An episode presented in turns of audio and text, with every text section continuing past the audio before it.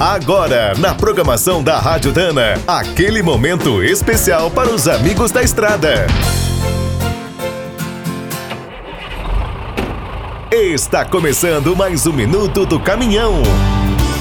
Fique por dentro das últimas notícias, histórias, dicas de manutenção e novas tecnologias. O reconhecimento facial promete revolucionar o mundo no futuro. Será capaz de substituir desde a nossa carteira até a chave de casa. Todos os dias, as empresas criam novos usos para essa tecnologia. A indústria automobilística é uma das mais empolgadas com a ideia. No ano passado, o Minuto do Caminhão falou sobre um detector de fadiga que aplica o reconhecimento facial.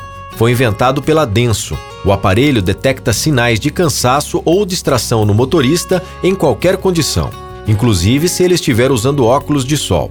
Ao notar um problema, dá vários alertas, e se estiver conectado a um tacógrafo com telemetria, também avisa a central.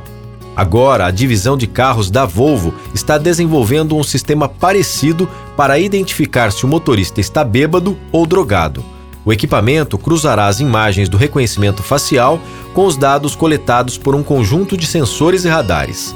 Após confirmar a situação, o veículo alertará o motorista e, se nada for feito, a potência será reduzida gradualmente até o motor parar. Essa tecnologia será difícil de enganar, ao contrário dos bafômetros que travam a partida, que podem ser assoprados por outra pessoa.